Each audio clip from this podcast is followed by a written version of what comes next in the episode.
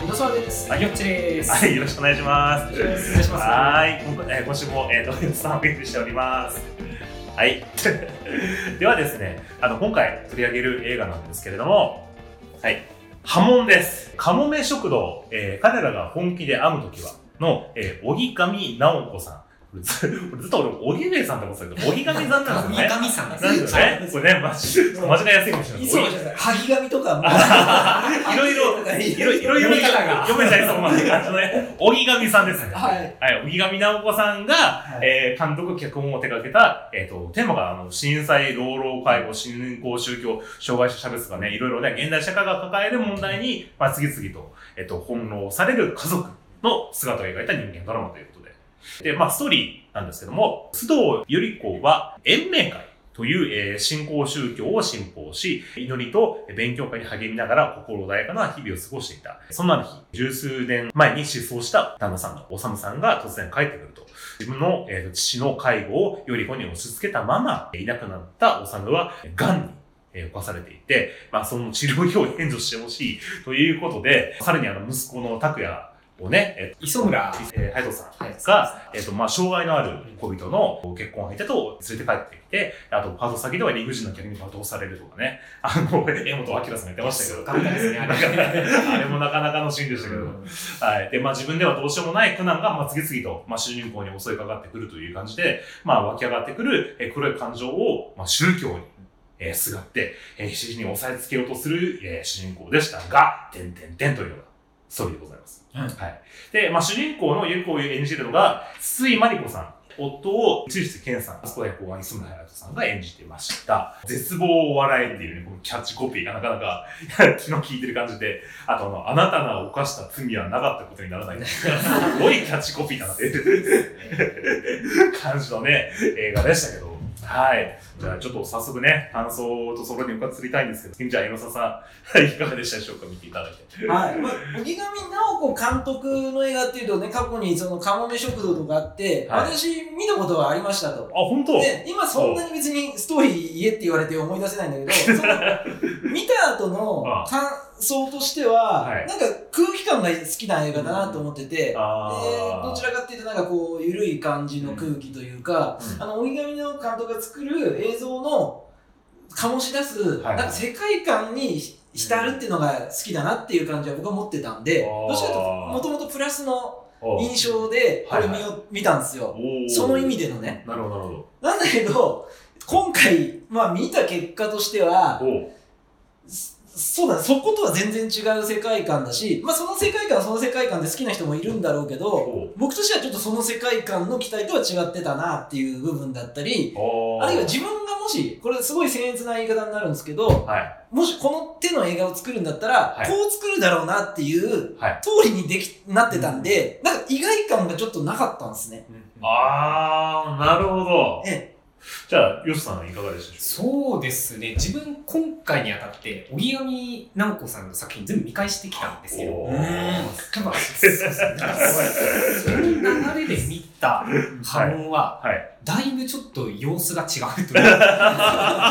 あのーこんなに毒っ気が強いんだっていう、まずそのブラックユーモアというか、なるほど、なるほど。はい、こう、まあ、前からまあちょっと皮肉的な描き方も結構あるあるはあったんですけど、はいはい。こんなに露骨にそういう社会に対するきれまあ、痛烈な批判とか、はいはい。まあ、いろんな社会問題に対する言及っていうのが、こんなもう真正面とストレートではい。投げてくるっていうのは、なんかちょっとびっくりしたと言いますか。あさっき言ったあの、カモメ食堂とか、メガネとか、まあ、はい。子供の日常系みたいな感じの描き方をずっとされてきた方だったんで、こんなにちょっとそうですね、しドストレートで描いてくると思わなかったっていうのと、あとやっぱ、波紋ってタイトルがやっぱめちゃめちゃいいなと思ってて、あー、うん確かに。やっぱりなんかその水面下でいろいろ起こってるというか、うん表面上は大丈夫に見える人たちが実は一番壊れてるというか、あー。っていうのをよく表してるなっていう、まあ、水面下でいろいろ起きてて実はもう取り返しがつかないぐらいうん何かが進行してしまってるっていうのを、まあ、波紋っていうタイトルがよく表してるなっていうのは めちゃめちゃ思いましたね。そうですね。あの、はい今回のあの、庭がね、あの、なんか、はい枯山水。枯山水の庭が、あの、まさに今回の映画のテーマをそのまま表してる感じですけど、誰かの起こした波紋が、静かに誰かの心にじわじわ浸透してるみたいなね。ねえ、本当二重三重にいろんな意味がうんかかってるんじゃないかなっていうタイトルでしたよね。そうっすうね。んあと役者がすごかったですね。単純に。いい役者揃えすぎというか、実力派勢揃いみたいなね。確かに年休もすごかったんですけど、やっぱり脇もすごい凝ってるなと思ってて、あんまりそのセリフもない役なんですけど、やっぱその出口のり子さんとはいはい。平岩神さん、あの信者の信者のね。二人が、あの、目がもう完全にその宗教を信じ込んでしまってる人の目をあしてるんのですね。、あれですよね、あの怪物の中で出てくる、あの、先生たちの、先生たちの死んだ目みたい死んだな。目みたいな。なんかちょっとそれとも違うんですよね。もう完全に、もう、なんていうんですか、目がもう明らかに普通の人の目じゃないというあか。ま あ、そうっすはい、あの炊き出しの時の、もう完全になんていうんですかね、もう話が通じないみたいな。はい自分の世界観に入り込んじゃってる人みたいな。そうですね。人はい間ではなくなってますから。その目を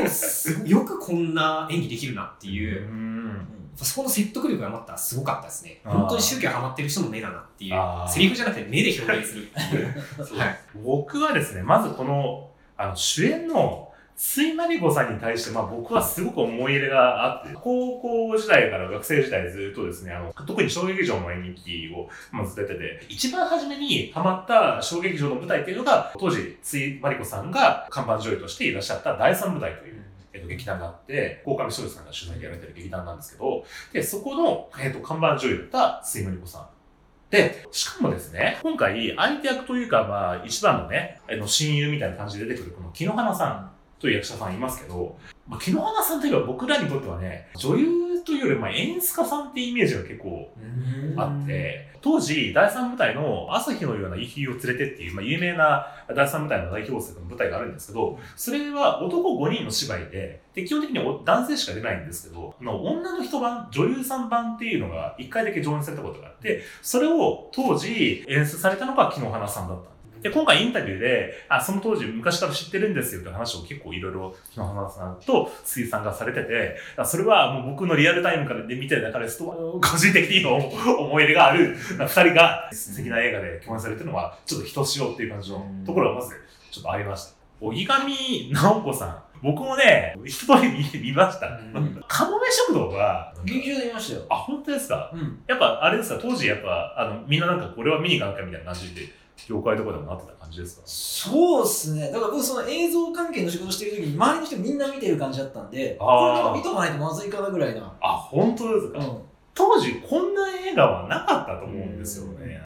なんか映画っぽくないなと思ったんですよね。そのテレ東の深夜とかでやってるようなドラマの空気感というあか。い今でこそ。今でこそうんね。でもなんか映画のフォーマットであんまやる内容じゃない気がしてはいたんですけど。まあ、基本的に女の人しか出てこなくて、うん女性ターゲットの映画ってまあ明らかな感じですよね。荻上さんの作品って、男性の映画オタクというか、映画好きのおじさんとか、そういう人からすると、ちょっとその、なんていうかな、こう、まあ、アレルギーとか、ルサンチマンを持つような人が結構多い人なんですよね。このカモメ食堂とかはそうでもないんですけど、その後の作品とかで結構評価が分かれるところがあって、うん。で、ただね、僕ね、改めてこれ全部見ると、うんそう、荻上さんのフィルモグラフィーを見ることで、荻上さんがどういう風な方なのかっていうか、まあ再評価するべきというか、そういうところがちょっと見えてくるんじゃないかなってちょっと思ったところがあるんですよね。それ何かというとですね、カモメ食堂って、あの、フィンランドに行って、女の人たちが食堂を開いてた話じゃないですか。うん。であの、僕のね、かみさんもそうだし、あと母親とか妹も、このカモメ食堂大好きで、で、母親なんかね、好きすぎてそのままフィンランドに旅行行っちゃったから、めちゃめちゃ好きで、で、あの、じ現地に行って、あの、マリメッコの、あの、い。ろんなグッズを買って帰ってくるぐらい好きで、妹も DVD を何回も何回も見るぐらい、やっぱ女の人には、もう、ある意味カルト的なやっぱ人気が、うん。やっぱあって、うん。メガネもやっぱそういう意味で、あれは日本を舞台にしてますけど、同じような雰囲気の映画じゃないですか。なんで僕こんなにねメガネが人気だったのかなって、バンクシーの映画じゃないけど、っと時代状況を考えたら、なんかなるほどなって思うところあったのが、うんまあ、当時ね、丁寧な暮らしとか、うん。まあ、雑誌で言うとリンネルみたいな。ありそうだありそうですね。こういうような雑誌にそのまま載ってそうな世界観が、ここにそうですよね。食事とかもめちゃめちゃ手込んでますよね。はい日本なんだけど、日本じゃなさそうな北欧風のテーブルとかが並べられたところで、なぜか日本でパンを食べて、うん。で、フィンランドでおにぎりを食べてるとか、そのなんか、無国籍感というか、うん。映画の中でトリップしたり、非現実世界、異世界ファンタジーものだけど、まあなんか現実逃避的なね。現実的なはい完全にこう、今の現実と違う社会のところに、うん。なんか映画の中でトリップするっていう感じだと思うんですよ。これはやっぱね、2007年頃って、猛烈なブラック企業社会で、もう僕も当時そういう会社で働いてたからすごくわかるんですけど、メガネが公開された2007年っていうのが、いわゆる電通事件の前の話なんですけど、うん過労死の認定の件数が一番多い時代だったんですよ。まあ、高橋正さんって電通の社員の方が、まあ、亡くなられたこのきっかけにいろいろ働き方改革とかがやっぱ進んでたじゃないですか。でやっぱ、この猛烈なこういう社会の中で女の人もやっぱ同じようなね、労働状況の中で、こういうような丁寧な暮らしとか、そういうのに一服の何かこそうですね。う、何かを求めたのが癒しというか、で実際そのメガネと、うん。あの、彼女と、まあ、改めて見返して思ったのが、なんか、やっぱりなんか訳ありなんですね、あの主人公たちも。あ、そうそうそうなんですよ。明確には語られないんですけど、なんか東京かなんか日本かなんかでうん嫌なことがあって、そこから逃げてきてあそこにいるっていう設定なんですよね。うんだからそれは明確には語られないんですけど、うん。やっぱ何かしら大きな問題かトラブルを抱えてて、うんなんかエスケープしてるというか、うっんていう設定ではあるなってのは毎回思いましたね。そう必ず小林聡美に自分を自己投影できるようになってるような、映画で。映画ですね。メガネって僕もいや見るとすごい改めていい映画だなって思ったのが、休憩は必要ですっていうふうになん。かこう、あの、もたいまさこがね、こう言ったりとか、人は死んだらどうなるのかなこの魚と一緒で二度はないよとか、あと、地球なんかなくなってしまえばいいのにと思ってました。うん。ここに来るまでは。意味深ですよね。だいぶ意味深な。とか、あとこの三石源さんが、ここには観光するところはありませんよって言って、え、ないんですかって言って、そしたら、黄昏ればいいんじゃないですかって言ったら、小林聡美が、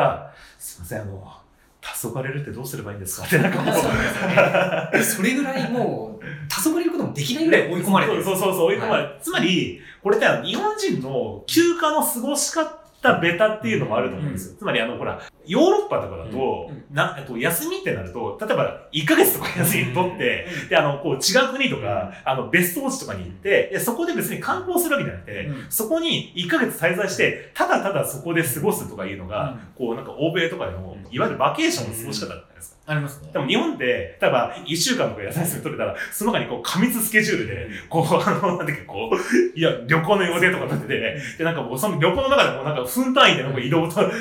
やつを組んでるみたいな、旅行終わった後は、はぁ、疲れたって。休暇の過ごし方のなんかこう、視点が違うというか。うん、あとまあ。お金使わないっていうところは結構でかいと思っててお金を使わないで楽しめるっていうのはやっぱり西洋系の人たち、うん。結構あポイントとしてあるかなと思うんですよね。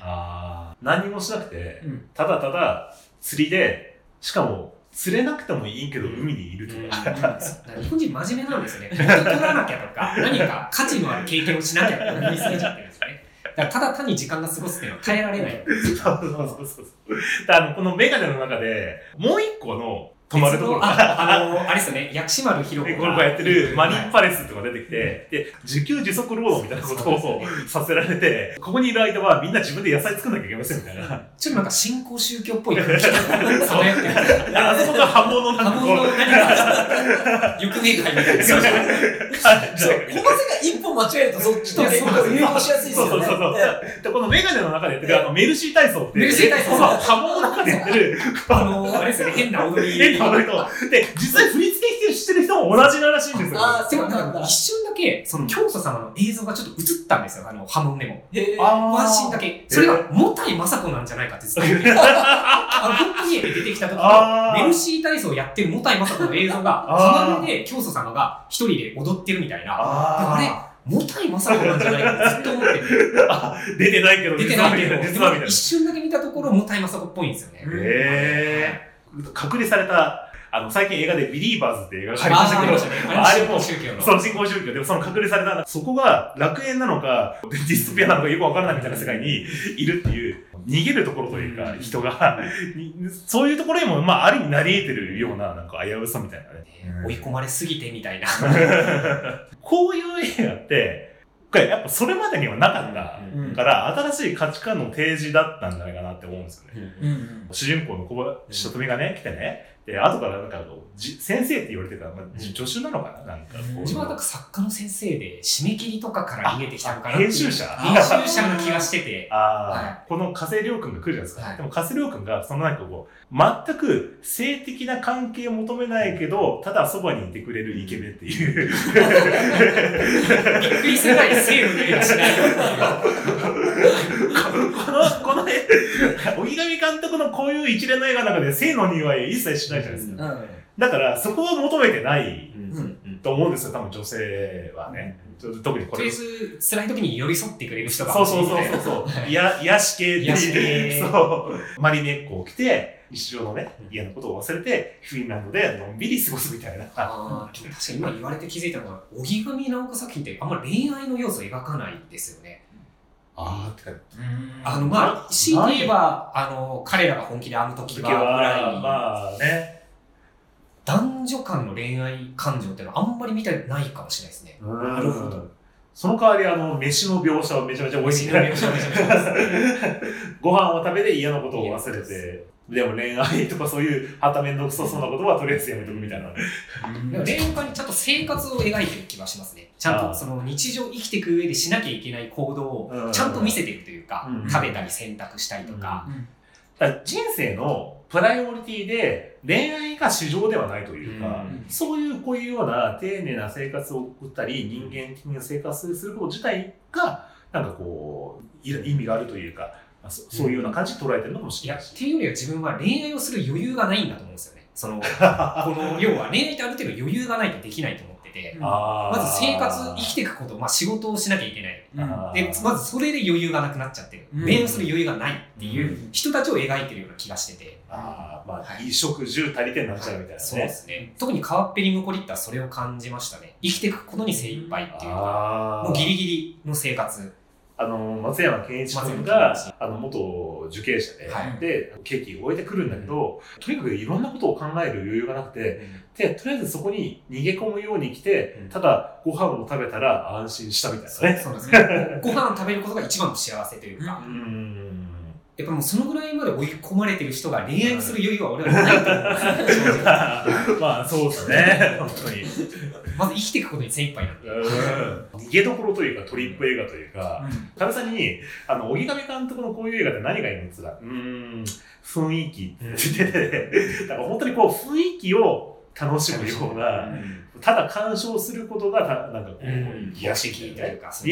ただ、この映画の後に、トイレットとうんレンタ猫っていう映画があるんですけど、当時、酷評された芸があって、へ特にあの、ライムスターの歌丸さんとかも大酷評したみたいなね、うん結構有名な事件があったんですけど、うん。で実際ね、僕も今見たら、これはひどいなって感じのいや。改めて見て、そうですね。まあ、同じ路線を狙ったのはわかるんですけどね。そうそうそうそう。うん。ここも、もしかしたらちょっと理由があるのかなって、うん。僕はなんか思ったところがあって、うん。でそれ何かと言ったら、カモメ食堂とか、うんメガネみたいな一連の映画があるじゃないですか。うんで、その映画が作られた後に、めちゃめちゃ、荻上直子っぽい映画がうん、すげえ作られたってわかります、乱立してましたね。ああ、そうなんだ。あの、前ほら、新海誠の映画の回をやった時に、ジェネリック新海誠って言われたあの、ジェネリック新海誠くん映画が、めちゃめちゃ乱立されたって映画がいいんですけど、これね、僕ね、あのパッケージめちゃめちゃ集めたらね、めちゃめちゃありました。いやー、多いですね。この、え？パッケージまで似てるんですよ。ーこれちょっと似すぎじゃないですか？文字のですよね。同じシリーズこれね、この幸せのパン、空のレストラン、ぶどうの涙ってのは、全部同じあシリーズで大泉洋が主役の、この北海道ナチュラル、はいはいはい大木上直子ジェネリック映画みたいな。いや、並びで見ると壮観ですね。そうかな。あれって一個一個の景色かなっていいこの景色ですね。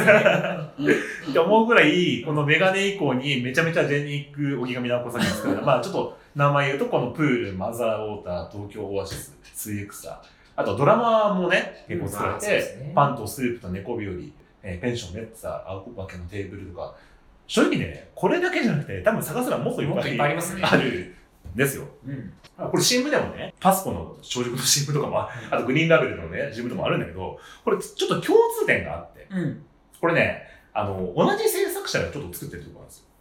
プロデュースプロデューサーがってことですね。プロデューサーもそうなんですけど、あの、制作者とプロデューサーが一緒っていうのがあって、えー。えっとね、まずね、この、カモメ食堂と、メガネと、プールと、マザーウォーター。うんこの4作に限っては、企画が、この霞沢花子さんっていう方と、あとあの、プロデュースを、えっと、前川エマさんっていう、この2人の方が、基本的に仕切って、まず作ってるっていうのがあります。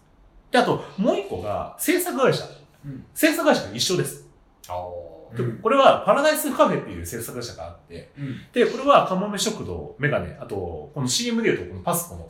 あの、長熟の CM と、あと、グリーンラベルの CM もそうだし、パラダイスカフェが関わってるか関わってないかには分かんないんだけど、東京オアシス、パンと、えースープと猫日和とか、えっ、と、ペンションメッサとかは、このパラダイスカフェから出た出身の監督である松本香奈さんっていう監督がいて、その人が作った作品なんですよ。えう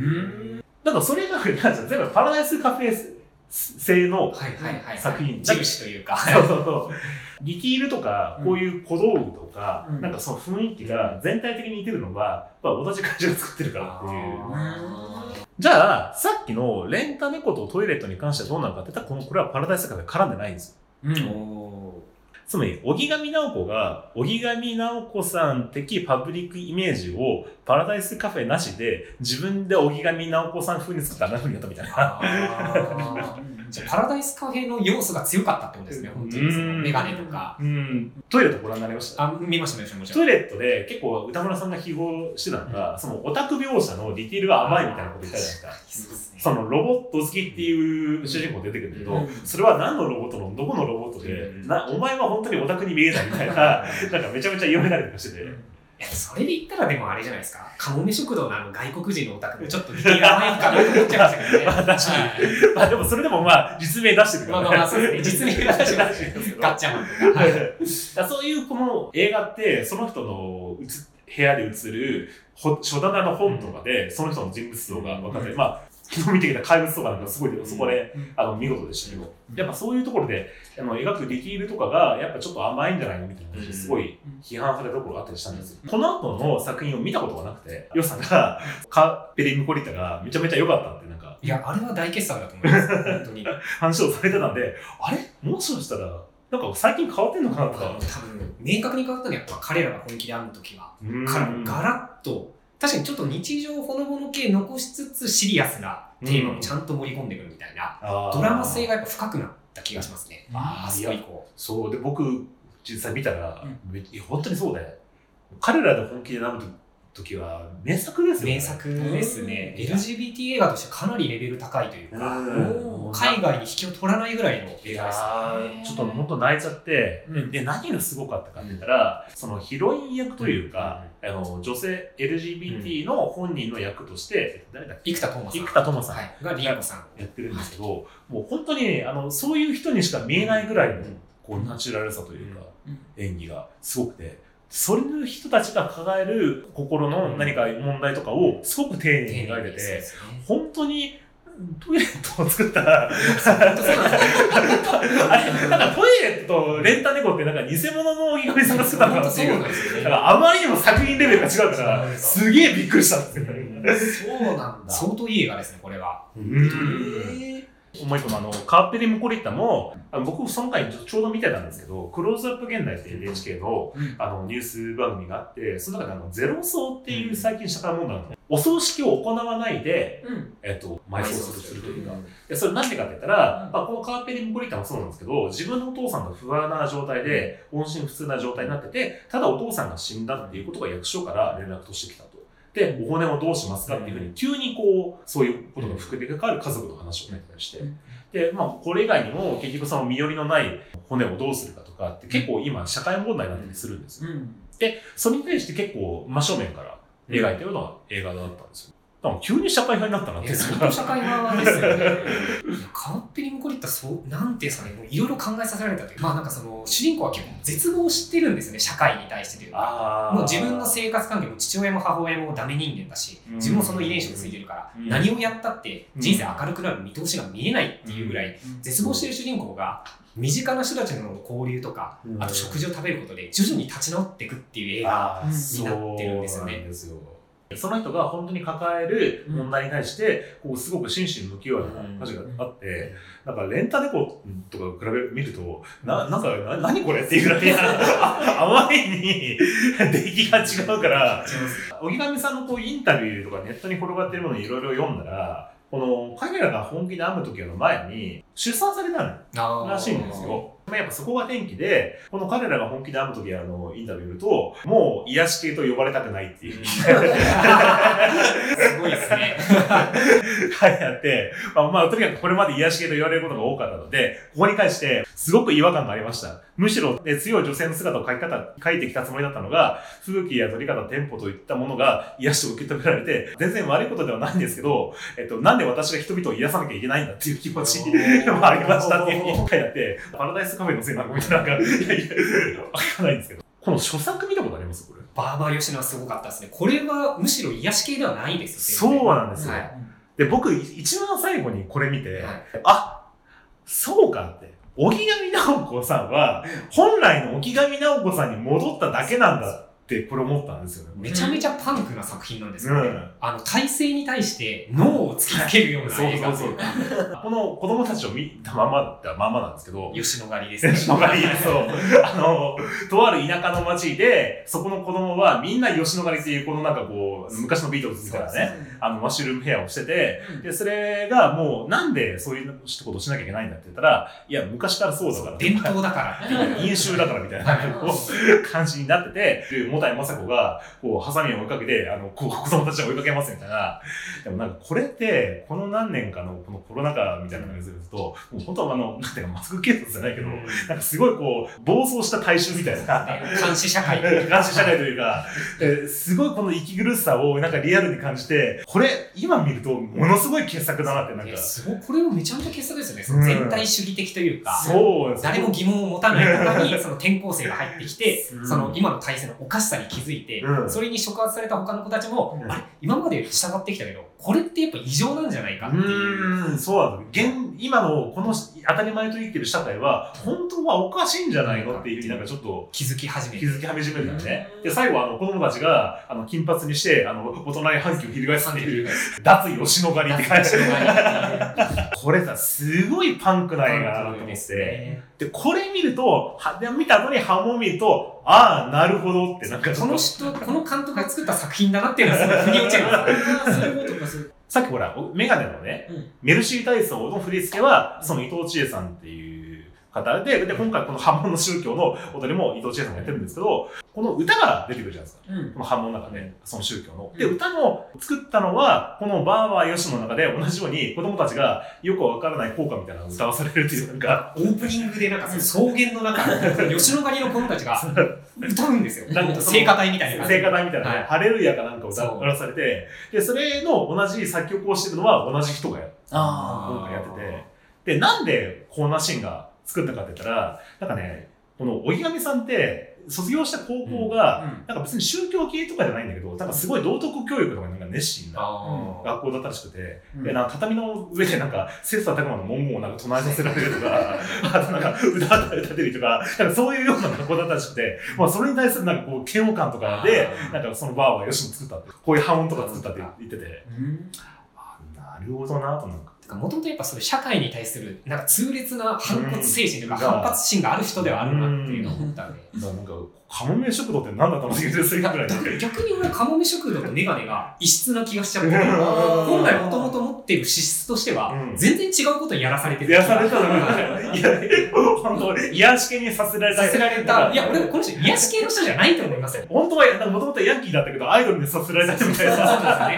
ですね。猫かぶってたって。推しの子じゃないけど、はいそうそうそうですね。嘘ついてたんですよね。ついた嘘が本当の愛に変わるかもしれないみたいな。だ逆にあれですよね、メガネとか、その、カモメ食堂のイメージある人は逆にびっくりしてるかもしれないですね、今回ああ、いや、本当そうだと思います。逆に先駆的ですよね。今のやっぱブラック工作とかそれの走りというか。いや、本当ですよ。うん高速ってだんだん時代とともに緩くなってると思ったら、うん最近どんどんなんかもう昔よりひどくなってるみたいなね。しかもその校則がちゃんと理由があれば自分はいいと思うんですけど、うんその理由を誰もわからないというか、うんただ続いてきたからやってるって、うんバカらしすぎて、うん。だから今後、吉野ヶ里もやっぱそうなんですよね。結局天狗の、天狗がさらわれるから。そう。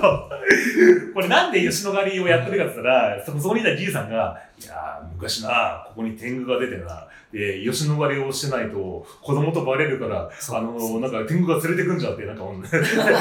なんなんだよ、それっていうさ。神隠しの対策として吉野ヶ里をしてたっていう、それが未だに続いてるっていう。で、子供たちが、でも吉野ヶ里ってそんなに昔からなったら、なんで俺らの洋楽の歌歌わされてるんだろうっていや、そうそう。ハレルヤとなんで合体してるのかっていう。気づくっていう。え、だから今の日本社会の問題も結構ありますよね。いやありますよ意味がないのに続いてる法律とか。うん。これだから、バーバー吉野2023とか作ったら、いや、なんかすね。う、なんかすげえ刺さるんじゃないの？なんか。なんか日本の社会の体質をちゃんと表してるんですあらよ。村社会的というか、ん。周りの空気読んでみたいな。この間、僕あの、ビレッジっていう映画あを見てたんですけど、ビレッジもか、やっぱね、ちょっとこのバーバー吉野に通じるみたいなね、うん感じのやつがありましたね。で、まあ今回ですよ。まあちょっとやっと本編に入りますけど、本編じゃないです本作のこの波紋、放射能、介護、信仰宗教とか、まあいろんなことをね、うん。まあ今最近だったらよく聞いたことがあるよううん。な、いろいろ出てますけど、もしかして私そういうトピックにうん結構し親しいというとあれだけれども、ある程度なんかいろいろ自分でもうん得てたりするんで、あーそんなになんか意外性がなく感じたのかなとも。ちょっと感じます。ねうん。だから新興宗教の描写とかももっと深くできるんじゃないかなっていううんとことかもちょっと感じちゃったところもああ、まああったりとか確かにね。まあ確かに記号的な信仰宗教でしたよね。あとか、カスハラとかも、もうちょっとリアリティ持たせらんないかなとか。ももっとこう、社会派の取り方をしてる監督だったら、あの、もともと違うのかもしれなかったけど、でも今回って、まあその社会問題がメインの映画ではなくて、その、どれかとこう、女性の生きづらさみたいなのがうん。結構メインになってるから、うん。じゃあそれにこう、ディティールとしてそういうものも被せてるっていう感じだから、もしかしたら視点が違うのかなって感じは。こういうような社会問題を触れられたっていうのは、やっぱ同じようにやっぱ制作会社みたいなのがちょっとあるのかなと思ったのが、この今回テレビマンユニオンが、あの、制作に絡んでて、で、これ、テレビマンユニオンといえばですよ。これ、怪物、怪物じゃないけど、この是枝さんの出身母体といううん。ところで、まあ何回もドキュメンタリーで数ある賞をね、受賞してる、まあ有名なところですけど、うん。はい。この宗教のこの描写とか、うん。なんかどうしたのかなと思ったら、うん。取材とかどうしたんですかって言ったら、うん。なんか信者の方に取材とかしたんですかって言ったら、してませんってって言ってて、まあ、しないんですけど、まあ映画のスタッフに、まあ、宗教団体に潜入出場してもらったんですよねって言って、うん。それの方がすごいよ。実際にその入り込んだっ。そそっちの方がすげえからっていう、なんか、で、これ僕ね、なんかこの水の今回宗教出てくるじゃないですか。うんでこれなんか見て思ったのは、江本勝さんとこの水ビジネスっていう。うんあの、水の波動研究っていうので、あの、なんか、国際波動友の会っていうのを作ってる、もうこの人亡くなってるんですけど、ああ、そうですね。あの、いじめなのが、この水は古代を知っているっていう本があってうん、まあ、これを出版してて、あくまでこの本によるとですよ。まあ、この本によると、まあ、この世は、うんまあ、全て波動でできていると。いい言葉も悪い言葉も、まあ、波紋のように広がっていくという、まあ、なんか、なんだこの。記者の、はい。なんすかね、の書いてあってですね、ここにあの、水がね、あるんですけど、この水にはこの結晶みたいなのがあって、で、そこにね、あの、水に、あの、ありがとうと、バカ野郎っていうふうにね、あの、プリンターで印刷した紙を貼るとですね、が水に反応してですね、えっと、ありがとうを見せた水の結晶は、えっ、と、綺麗な形をしてないけど、バカ野郎水の化粧は、えっ、と、化粧がこう崩壊するみたいな感じの ことを言ってて、えっと、愛感謝の水っていうのがあるんですけど、この愛感謝の水は、えー、2リットル6本入りで3703円で、高いですね。まあ、売られてるというね。うんというふうに、まあ、え江本さんの ホームページには書いてます。まあでも、追い込まれた人ってやっぱもう、すがるものが欲しいわけじゃないですか。うそういう時になんかこういう都合のいいこと言われたらやっぱ信じちゃうんでしょうね。うん冷静な判断能力のない状況でうん救われるって言われたら。そうそうそう。だなんかこう、ね、宗教ってなんかこう、要はつまり自分が、あの、科学とかそういうもので、なんか理解しきれない何か大いなるものを、この問題を解決するにはどうすればいいかっていう時に、やっぱ日本人って、まあ、ある意味無宗教だから、じゃあ何を信じるかって思ったら、まあ最近のほら、カルト問題とかじゃないけど、やっぱそういうものに、こう、すがるというか、うんなんで日本人はカルトにハマるのかとか。立ちが悪いのはやっぱ日本人って宗教に対する知識がないから、それが嘘か本当かも分からないっていうか前提知識がないんだと思うんですね。仏教系にしてもキリスト教系にしても。これが嘘なのか本当なのかっていう判断も前提知識がないんで、あその判断できないっていうのが無宗教だからこそみたいなところがある。例えば日本のその新宗教って言われてる世界って、ーうん日本、まあ、いろんな団体があって、その中でもやっぱり一番その、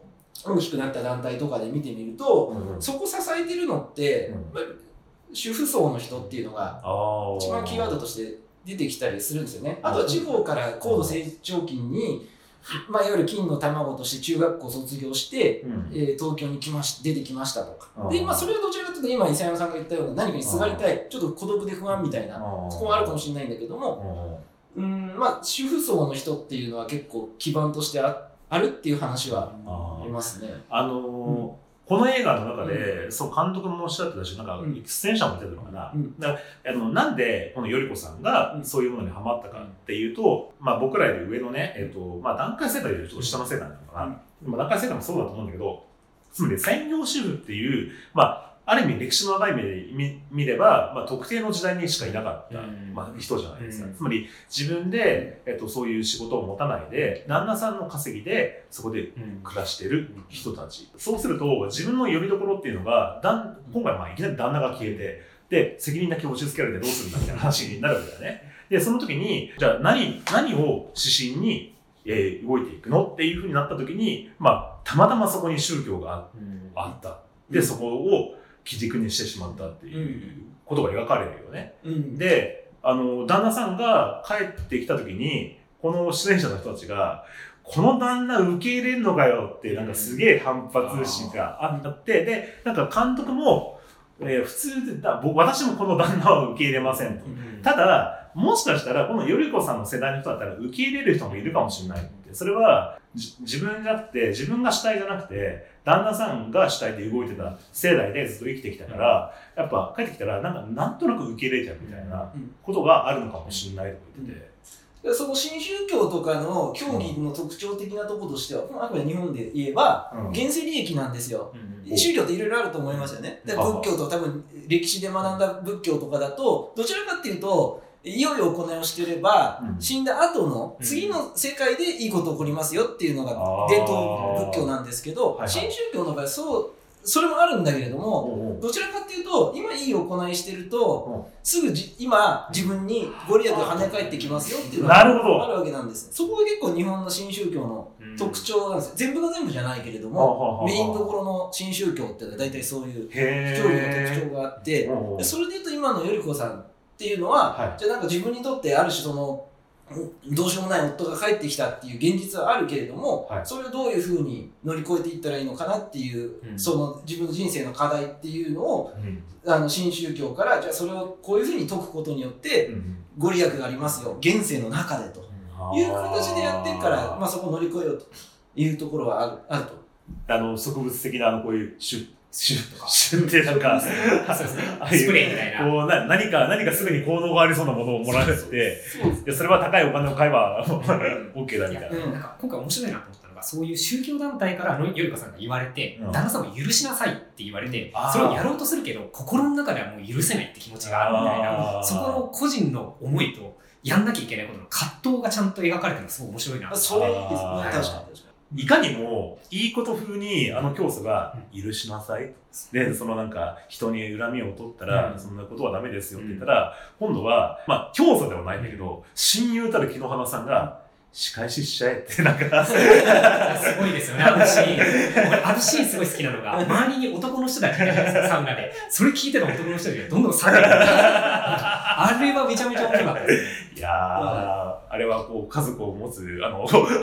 一人のお父さんでの私としても、耳が痛い。身につまされるものがありました。だからあの映画僕良かったところでね言うとやっぱりそのね同僚の人がまあ新宗教とちょっと違うね世界観というか、うん。まあそこ相対化するようなうん。セリフを言ってるところっていうのはすごく、うあのいいなと思いましたけどね。うん。哲学者の永井さん、永井玲さんって、一人ぼっちで飲む水より、誰かと食べるおまんじゅうの方がいいよっていうふうに書いてて、自分の救われない心っていうのが、その水とか、うん。ね、ひ妙な宗教とか、うんね、あの、で、それが 現世利益で 救われるもんだと思ったら、いや、そんなもんでも救われませんよ。やっちゃえって、なんか、そうですね。っていうふうにね。うんでもこれって、なんか、例えば男のね、主役の映画だったら、こういう復讐ものの映画とかめちゃめちゃいっぱいあるじゃないですか。うん。でもなんか、なんかこういう女の人が、こう、どんどん狂ってって、いやそういうことにもどんどん加担していく映画って、まあそもそもなんかなかったというか、うん。男だったらね、タクシードライバーとかあるけど、うんうんうん。ねなんかないじゃないですか。うん。で、実際復讐を果たして、最後、こう、こうやってフルメント取って、やったぜっていう感じ。だからタランティーノの映画とかだったら、大体ありますよね、これ。ね。でもなんか自分はハッピーエンドだと思ったんですよね。こ れあの。むしろ抑圧されて役割与えられて、うん。ずっと自分を押し込んできた人が、うん。最後に夫が死んだ後に、うん。自分が昔やってたフラメンコをやって、自分を取り戻す映画だと思ったんあで、なんかー最後はなんか晴れ、晴れ晴れしいというか、そうそうそう。なんかすごい爽やかな気持ちになった映画だったなっていう。僕だからあの、あれですね、タランティーノのデスプルーフみたいな。あの、最後、ボコボコ。にして ボコって終わりっていう、まあ、あれに近いものというか、そうですね。あの、旦那が、あの、棺から落ちてで、それ見たらめちゃめちゃ笑って。で、俺不思議だったのが、うん。最後あの、雨が降ってるじゃないですか。うん。で雨が降ってるのに、絶対これ晴れてるんだいやなってそうなんですよいう。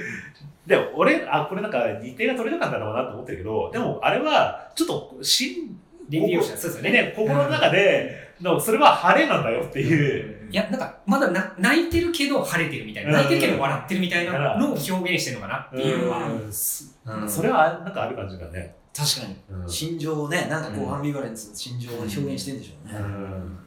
南川さんが、ああ、松竹芸能。の。のね、はい。と、この荻上さんがこの映画に対して、なんかこう、対談してて、で、まあ、男の見方すると、まあ、ちょっとこの三井健さんの気持ちも、まあ、わからないでもないっていうことがあって、それは何かって言ったら、まあ、例えばね、結婚して、子供が生まれて、奥さんがいて、であと家を買って、住宅ローン考えてみたいな感じで言うと、まあ、どんどん大人になるとなんかいろんなこう、まあ、あと仕事のこともそうだけど、まあ、責任とかいろんな抱えるものが増えてくるわけじゃないですか。でも、まあ、それはいいこともあるし、やっぱ悪いことも、まあ、もちろんあるんだけど、で、その中で、まあ、時たまこう辛くなるときに、こう逃げ出すことが、逃げ出したいような気持ちにならないこともない、みたいなことをなんか言ってて、まあ、まあ、それも確かにそうなんだろうなと思って。ただ、まあ、今回、この映画の中で問題してるのは、それは私も同じだと。うん。この主人公はそういうね。で、なんでお前だけここから降りるんだっていうねまあそういう話になってうる。ん